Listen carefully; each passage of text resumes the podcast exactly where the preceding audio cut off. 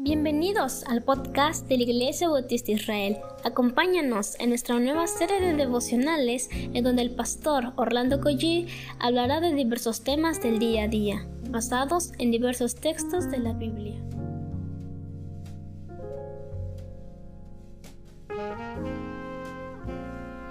Muy buenos días queridos hermanos, espero en el Señor que todos estemos ya con nuevas fuerzas.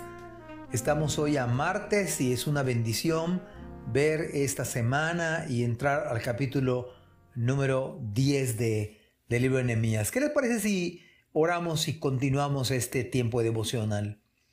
Muchas gracias Padre por este día que tú nos regalas. Yo te pido de manera especial por cada vida, Señor, que puede escuchar este devocional, por cada persona. Yo te pido que les llenes de bendición, Señor, que en medio de la prueba, Señor, tú des fortaleza que en medio de la salud quebrantada, Señor, tú des, pues, la bendición de sanar, Señor, si es tu voluntad. Ponemos en tus manos cada vida, Padre. Permite que este tiempo de, de la palabra sea de bendición, de ánimo, de edificación, Señor, y también de exhorto que muchas veces necesitamos, Padre. En el nombre de Jesús te lo pido. Amén.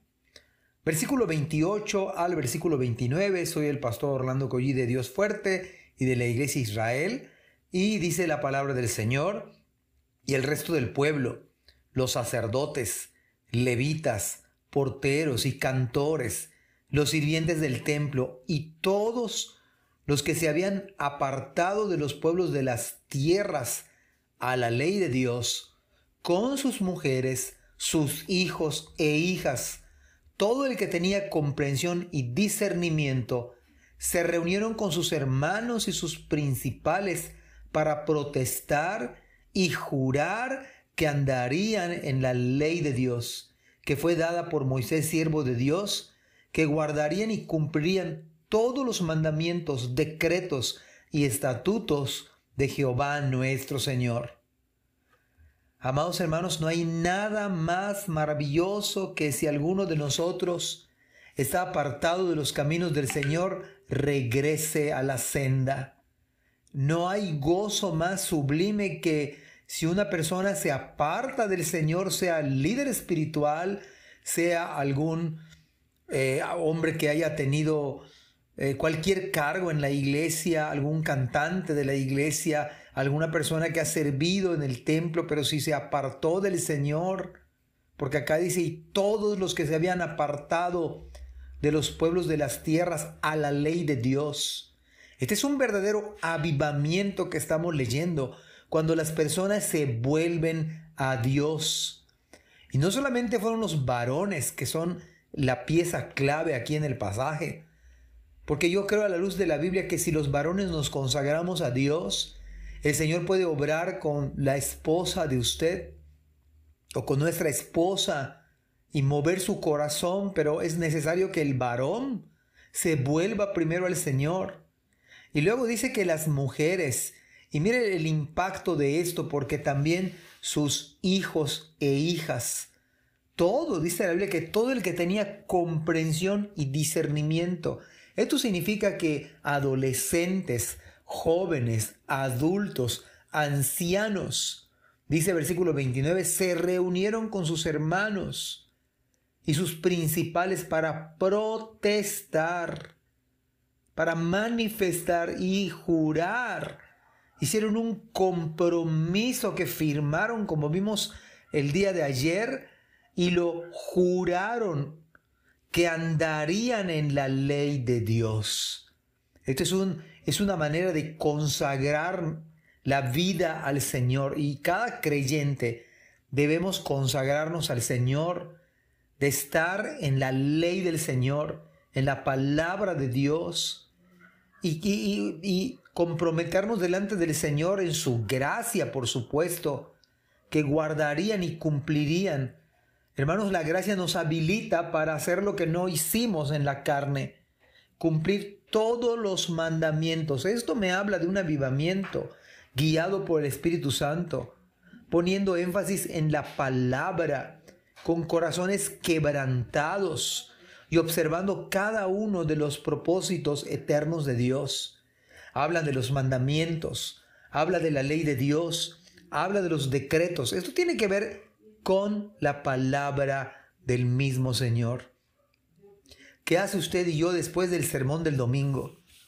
Ojalá que cada culto sea un culto de consagración, un culto donde volvamos al Señor, donde, donde, renovemos nuestra vida delante del Señor. ¿Y sabe qué? Cada día necesitamos renovarnos. Cada día necesitamos la palabra. Cada día necesitamos vivir guiados bajo el Espíritu Santo de Dios. Pero hermanos, cada domingo después del culto, usted debe y yo renovar nuestra vida espiritual, estar en contacto con Dios, estar en comunión con Dios de tal manera, de tal forma, que hermanos vivamos de acuerdo a la palabra. Aquí, y esto va a traer avivamiento a su iglesia, va a traer avivamiento a su familia, porque si usted se consagra a Dios, créame, que su esposa va a ver a Cristo en su vida. Sus hijos van a ver a Cristo en su vida. Y hermanos, van a venir al Señor y van a hacer lo mismo que usted y que yo como varones. Decirle, Señor, yo he estado apartado de ti. Y yo creo a la luz del pasaje bíblico que no hay nada más sublime que volver a los caminos del Señor. Quizá usted está distante de los caminos del Señor Quizá usted ha dejado de leer la Biblia, ha dejado incluso su iglesia.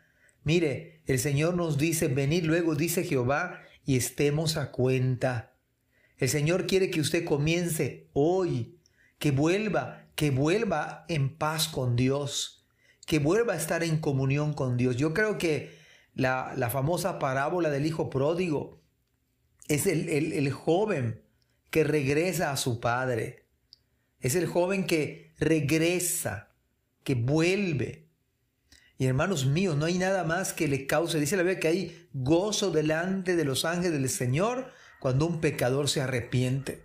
Y ese gozo no es de los ángeles, es el gozo de Dios. Cuando ve que usted y yo nos consagramos otra vez, renovamos nuestros votos. Es impactante este pasaje. Ellos que se habían apartado de los pueblos de la tierra se apartaron a la ley de Dios. Qué interesante es que usted y yo volvamos a consagrarnos, volver a hacer votos, renovar nuestro compromiso con el Señor. Que Dios haga esto en nuestras vidas y que el Señor le bendiga en este día extraordinario. Amén. Gracias por escuchar este podcast. Te invitamos a compartirlo y a seguirnos en nuestras redes sociales para que no te pierdas el contenido que tenemos preparado para ti.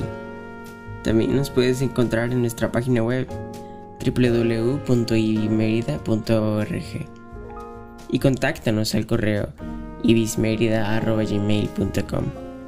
Gracias por acompañarnos. Hasta la próxima.